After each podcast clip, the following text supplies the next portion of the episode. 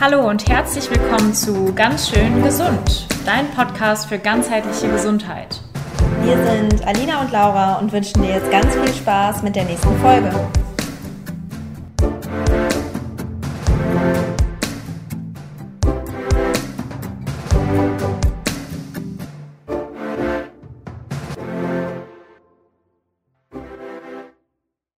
Schön, dass ihr heute wieder dabei seid. Wir freuen uns nämlich jetzt tatsächlich auf eine sehr, sehr spannende ähm, Reihe. Wir machen das erste Mal eine Reihe, also quasi ein Thema, was wir von verschiedenen Perspektiven beleuchten. Und zwar handelt es sich um den Menstruationszyklus.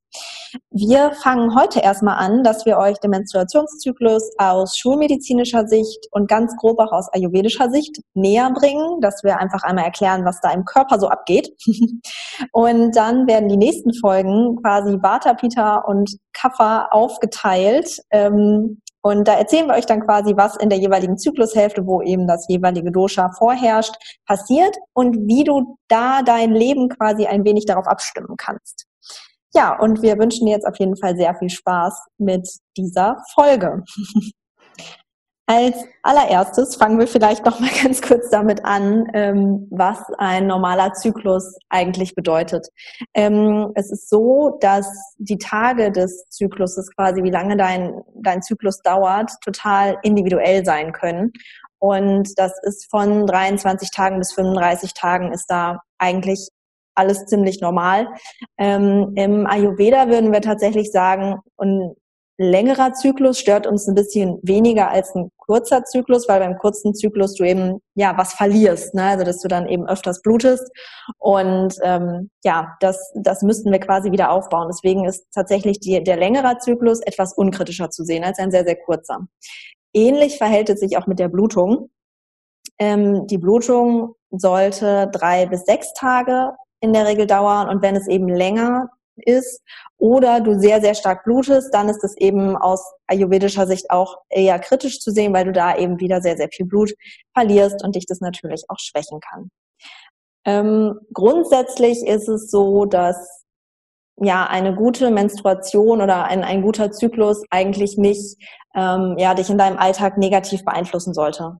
Also wenn du extrem stark unter PMS leidest, wenn du große Schmerzen hast, wenn du ja super schlecht drauf bist, dann sind das Sachen, an denen man tatsächlich aus ayurvedischer Sicht arbeiten kann, ähm, weil ein harmonischer Zyklus, wie gesagt, du kannst Stimmungsschwankungen haben, aber halt nicht extrem in irgendeine schlechte Laune verfallen oder auch in Schmerzen, ähm, dann kann man das eben ganz wunderbar ausgleichen. Und da nehmen wir dich in den nächsten äh, Podcast-Folgen genau mit hin, dass wir dir das ein bisschen mehr erzählen.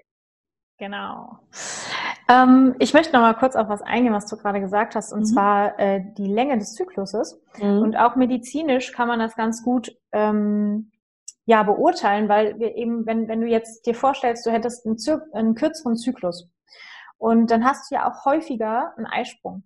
Das bedeutet, dass du eigentlich in kürzerer Zeit sehr viel Fruchtbarkeit verlierst.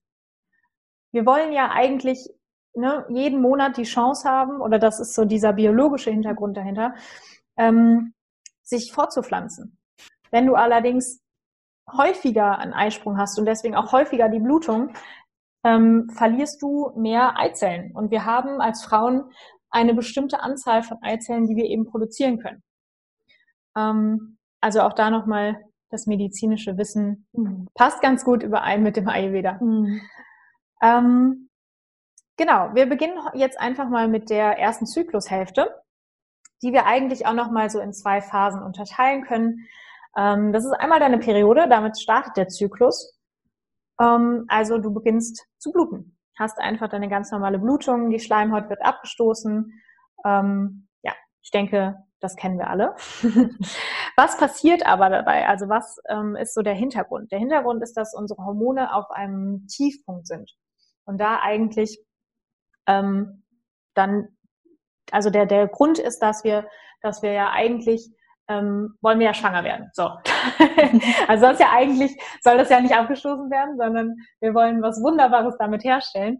Ähm, wenn allerdings ein Hormon ausbleibt, und da geht Laura bestimmt auch gleich nochmal drauf ein, ähm, dann kommt es eben dazu, dass der Körper weiß, es hat sich nichts eingenistet. Ich habe was aufgebaut, ich habe Schleimhaut aufgebaut, aber es hat sich nichts eingenistet. Das bedeutet, ich muss es loswerden, was ich aufgebaut habe. Und das ist eben der Hintergrund hinter der Periode. Die über oder die ja die übermäßig produzierte Schleimhaut, in der sich eigentlich die Eizelle einnisten sollte bei der Befruchtung, ähm, wird abgestoßen, um wieder Raum für Neues zu machen. Mhm. Ähm, genau. Dann geht's weiter.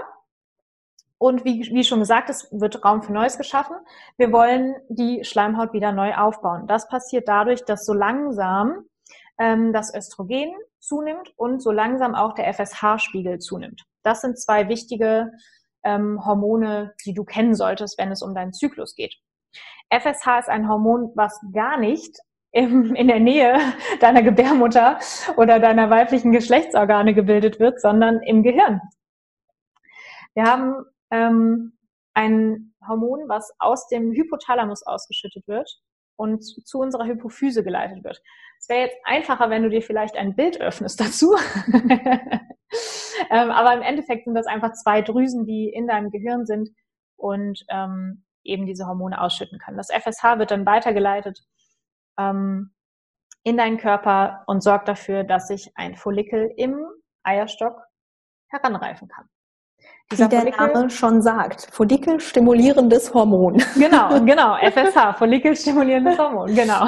Mhm. Ähm, dieses Hormon ist eben dazu da, dass dieser, dieser Follikel reifen kann. Warum ist das wichtig? Das ist wichtig, weil genau in diesem Follikel deine Eizelle heranreifen kann. Das ist sozusagen ein, ein Schutzraum, um deine Eizelle zum Wachsen anzuregen. Und ja, kannst du dir wirklich so vorstellen wie eine kleine Blase wird auch manchmal ähm, ähm, Eibläschen genannt, genau. Mhm. genau. Und dann kannst du dir das wirklich so vorstellen, deine, deine Schleimhaut wird immer dicker durch das Östrogen, was ähm, ausgeschüttet wird durch den Eierstock. Und der Follikel reift heran. Also alles darf so ein bisschen wachsen, alles darf sich aufbauen. Und dann kommen wir irgendwann zu einem Höhepunkt unserer Hormone.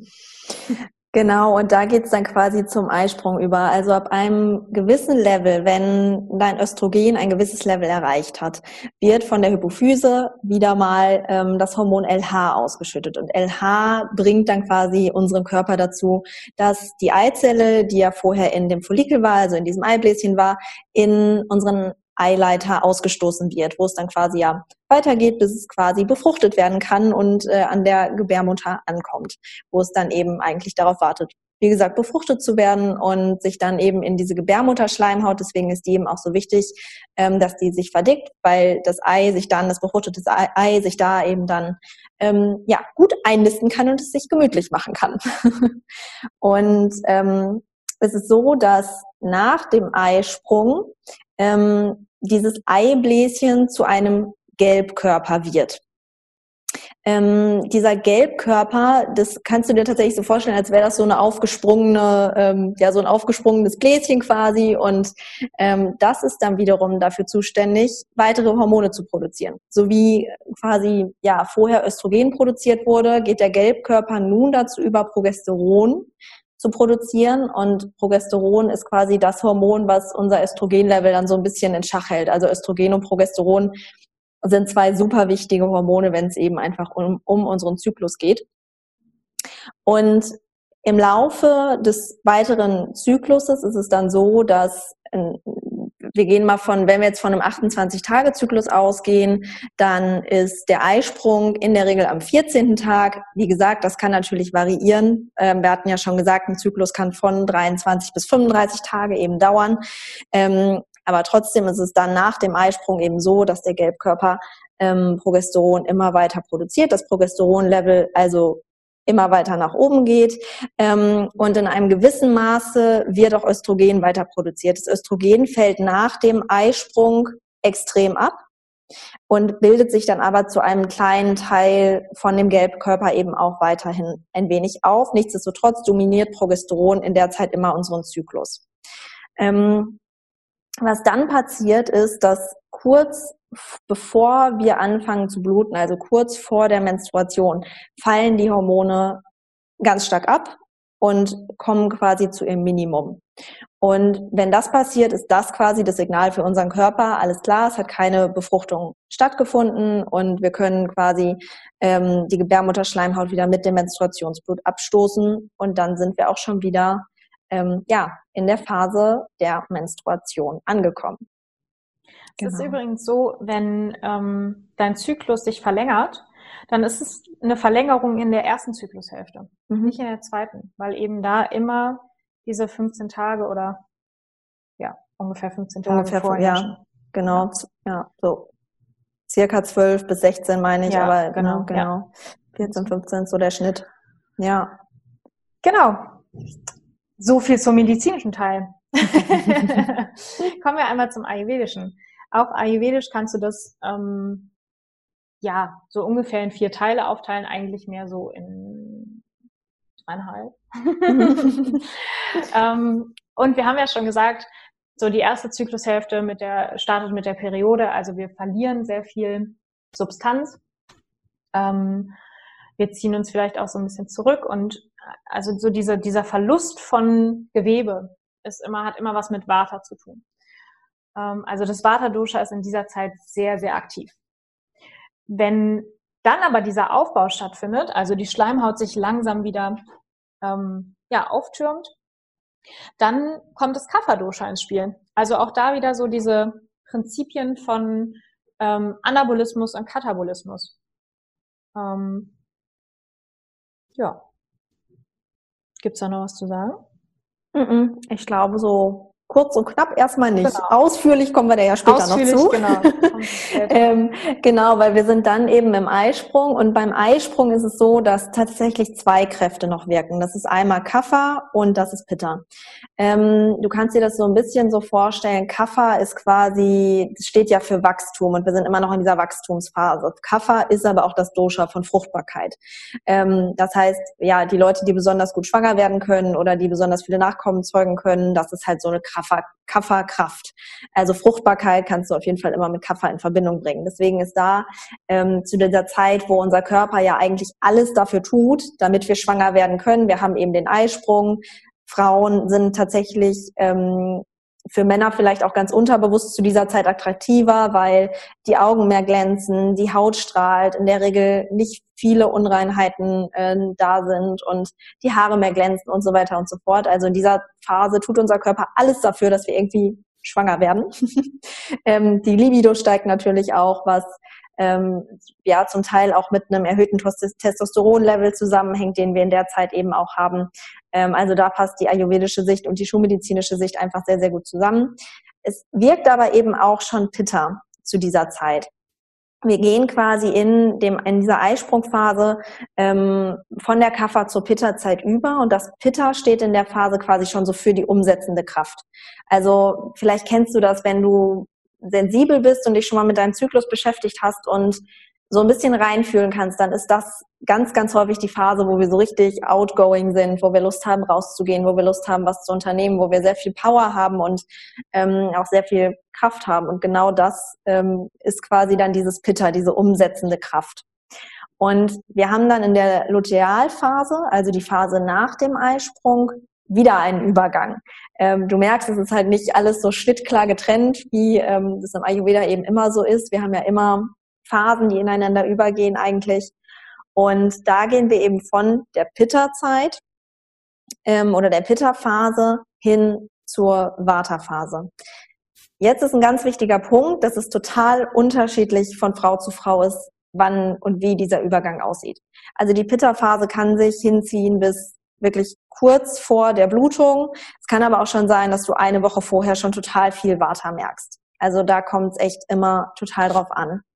Ähm, und dann sind wir eben genau prämenstruell in der Vata-Phase von Frau zu Frau unterschiedlich und gehen dann eben in die definitive Vata-Phase über, wenn wir wieder bei der Blutung angekommen sind. Und da finde ich es auch immer so interessant, weil was halt ähm, medizinisch stattfindet, ist, oder körperlich stattfindet, ist ja mhm. medizinisch, ähm, dass sich die Gebärmutterschleimhaut ändert, also die Struktur ändert sich. Mhm. Es wird es lockert sich alles so ein bisschen auf. Also es findet eine Umwandlung statt. Und auch Peter ist ja das Umwandlungsprinzip. Mhm. Also da passt es einfach auch wieder so, so gut.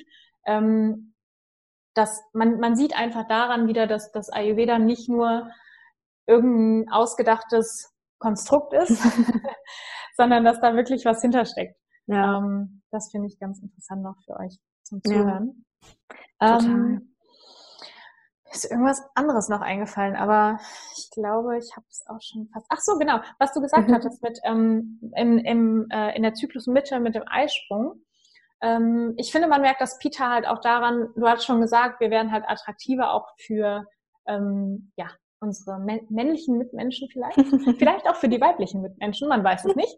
Ähm, aber es ist auf jeden Fall so, dass ähm, ja auch dieses Leidenschaftliche ja viel mit Peter zusammen äh, zu tun hat. Mhm. Also dass wir halt auch dieses Outgoing haben und dass wir ähm, vielleicht auch sexuell äh, aktiver sind. Das hat ja auch sehr viel mit dem inneren Feuer zu tun. Mhm. Ähm, also auch da sieht man wieder, dass das halt ganz gut zusammenpasst. Ja, das stimmt. Und vielleicht tatsächlich auch noch zu ergänzen, wenn wir noch bei Peter sind, ähm, das Progesteron ist ja in der zweiten Zyklushälfte das Hormon, was uns so ein bisschen ähm, dominiert und was ja auch immer weiter ansteigt, quasi nach dem Eisprung.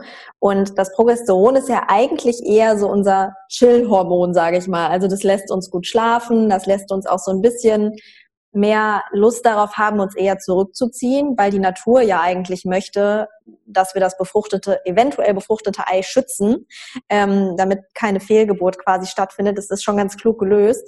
Und eigentlich wird man das ja nicht so direkt mit Pitta in Verbindung bringen. Aber ähm, was das Progesteron eben auch macht, ist, durch diesen Rückzug können wir extrem gut, sehr strukturiert und sehr fokussiert eine Zeit lang bestimmte Projekte verfolgen oder unseren, unseren Arbeitsalltag beispielsweise so gestalten. Und diese Struktur, das ist ja eben dieses positive Pitta ausgelebt. Pitta ist ja nicht nur ähm, ja nicht nur dieses, äh, ich sag mal, was viel damit in Verbindung gebracht wird, so dieses eher ein bisschen aggressiver und so ein laut und, und, ähm, Ego. und Ego, genau, sondern Pitta ist ja auch einfach sehr strukturiert und das kann auch auf eine sehr, sehr sattwische, ruhige Weise eben sehr gut strukturiert sein. Und da quasi spielt uns dann ähm, ja körperlich gesehen das Progesteron quasi da wieder in die Karten.